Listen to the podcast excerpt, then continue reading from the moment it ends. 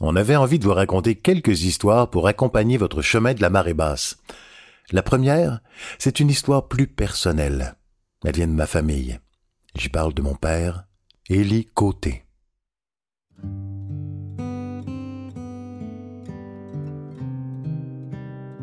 Mon histoire commence à ma naissance.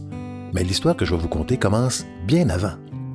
Mon histoire commence dans le temps du bon vieux. Dans le temps que tout était en sépia. Les couleurs n'étaient pas encore inventées. J'ai des photos à l'appui si vous me croyez pas. À ce moment-là, à Petite-Vallée, tout était plus grand que nature. Les arbres, les morues, les familles, les menteries. Ah! Les fameuses menteries gaspésiennes. Avant la radio, la télé, tout était sujet à l'exagération.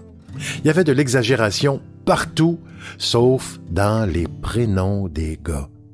Là, l'humilité les rattrapait. Les petits Judes, petits Sem, petits Marc, petits Blanc. Moi, mon père, c'était Tilly. Un homme drôle et d'une bonté sans nom. Il y avait dans son regard bleu le fleuve et l'amour pour ses enfants. Marcher sur le bord de la mer a toujours eu un petit côté bucolique et mélancolique. On repense à ses vieux péchés, on raccommode du vieux lait avec du beau neuf, on se refait un petit examen personnel, on pense qu'on est les seuls au monde à faire ça, mais ça se fait depuis la nuit des temps. Mon père m'a montré à regarder la mer autrement, sans rien dire. En fait, c'est en retrouvant une vieille photo de lui, longtemps après son départ, que j'ai compris son amour pour la mer et le grand pourquoi il a voulu qu'on y jette ses cendres. Quand vous partez du théâtre et que vous regardez vers l'est, quand la marée est basse, vous pouvez apercevoir une petite pointe. Eh bien, c'est là qu'il y a une vingtaine d'années, on a gravé le nom de mon père. Élie. Si jamais vous le voyez, dites-y bonjour de ma part. Il est parti voir si Dieu existe. On avait assez de la souffrance.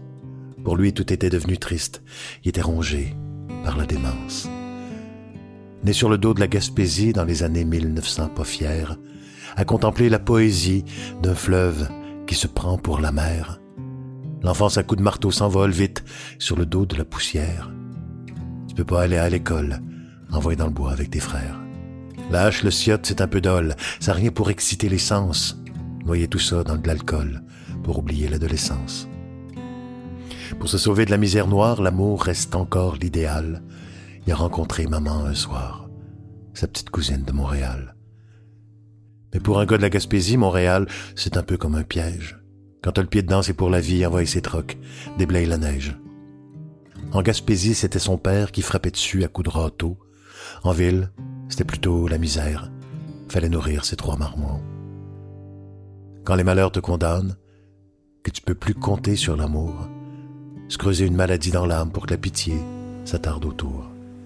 68 ans sans se défendre, sans que jamais la vie s'émeuve. On est allé jeter ses cendres, là d'où il regardait le fleuve. Salut Tilly.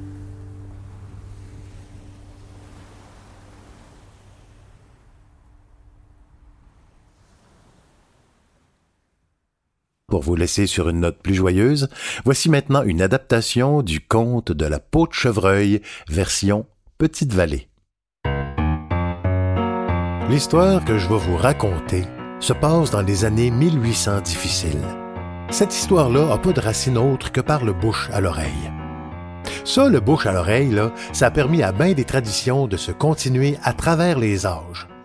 Le bouche à oreille, ça, ça se faisait dans les longues soirées d'hiver. Le grand-père ouvrait sa mémoire puis plongeait là-dedans pour nous faire oublier que la télé n'existait pas encore, ni les réseaux sociaux, ni le cloud. Puis ça, le, cloud, c'est la place où tu peux perdre toutes tes photos rien que d'une panne de courant. Mon histoire commence en 1800, lentement. Il y avait des belles grosses mains d'hommes et de femmes qui cherchaient à bâtir un pays à grands coups de hache, puis de mains dans la farine, à grands coups d'enfants et de prières.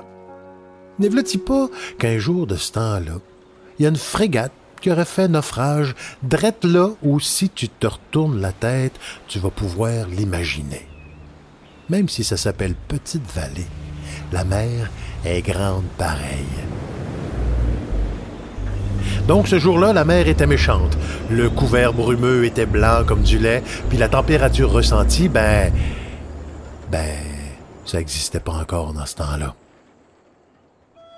Fait que Leonardo DiCaprio puis Kate Winslet ainsi que quelques autres survivants ont réussi quand même à regagner le rivage. Je te dis ces noms-là, là, c'est juste pour que tu te fasses une idée. Là. Tu peux mettre les faces que tu veux, mais en tant que naufragés célèbres, ces deux-là sont pas si pires. Fait que la bande de joyeux naufragés se retrouve dans un dénuement total, mouillé, puis avec juste de l'expérience pour chasser puis pêcher, mais comme ils avaient perdu leur frégate, c'était même malaisé de pêcher. Ils se sont gossés à un abri de fortune, euh, ils avaient regardé sur Netflix une série sur les survivalistes, puis ils avaient trouvé bien débrouillards, mais mal équipés. Bref, tout ça s'est passé juste en bas de chez M. Normand Coulomb. Là, là, euh, faut pas le déranger pour lui demander si c'est vrai. Il est vieux, M. Coulomb, mais pas tant que ça. Fait que, l'abri bâti, le feu parti, il restait juste à mettre de quoi dessus pour se donner de la mangeaille. Notre beau Leonardo s'est traficoté à une manière de slingshot avec un bout d'érable en Y, un élastique qui s'était fait en goémon puis en al qui avait manchouillé du haut de ses deux seuls crocs. Fait qu'il part à la chasse. J'ai dit tantôt que, que mon histoire se passait dans le bon vieux temps, dans le temps que, qu'il y a eu la première grande déportation, la première grande déportation des chevreuils. Ben oui, ils venaient tous de Longueuil. Ah non, non, non, non, c'est, c'est, pas nouveau ce débat-là, là. Fait que, au bout du plein, là, où c'est que vous êtes, v'là-t-il pas qui s'aligne un beau petit chevreuil? Il paraît que Walt Disney s'en serait servi comme modèle pour faire le père de Bambi. Tu sais, c'est celui qui meurt, là, au début, là.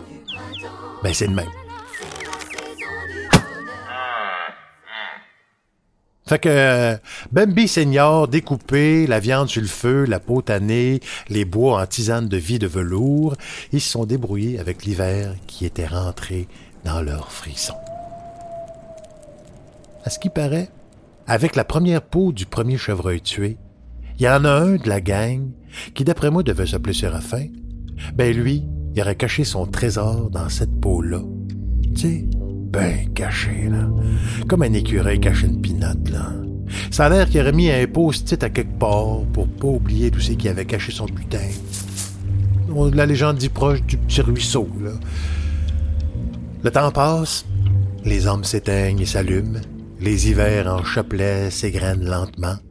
Bien beau jour, un grand monsieur, avec des sourcils pas coupés, la barbe pas faite, s'amène à Petite Vallée un bel étrange au grand chapeau noir. Il cogne à la maison de M. Benjamin Brousseau, puis il lui dit Suivez-moi jusqu'au petit ruisseau. Lui, il avait l'habitude, M. Brousseau, de refermer la porte en face des témoins de Jéhovah. Fait qu'il a refermé la porte tellement fort d'en face que notre étranger s'est retrouvé sur le top du rocher percé. Sauf qu'en s'envolant vers Percé, notre bel étrange aurait laissé tomber un post-it de sa poche. Puis sur ce post-it-là, il avait écrit ceci. Moi, Séraphin, je meurs ici de faim et de froid avec mon trésor emmitouflé dans une peau de chevreuil. J'en serai le gardien pour des siècles et des siècles. Si jamais vous trouvez mon trésor, vous devrez me remplacer par un autre gardien. Sinon... Sinon, toi, là, le, post-it, il y a eu de l'eau dessus, fait qu'on peut plus lire qu'est-ce qu'il y a dessus. Mais l'étrange, lui, il savait. Puis c'est pour ça qu'il venait chercher une âme fraîche pour libérer le mystère. Tout ça pour dire que depuis ce temps-là, à Petite Vallée seulement, à chaque fois que quelqu'un pète plus haut que le trou, qu'un char neuf ou qu'il y a un nouveau bijou, une nouvelle télé 60 pouces, le Wi-Fi extra puissant, on dit, pour moi, lui, il a trouvé la peau de chevreuil.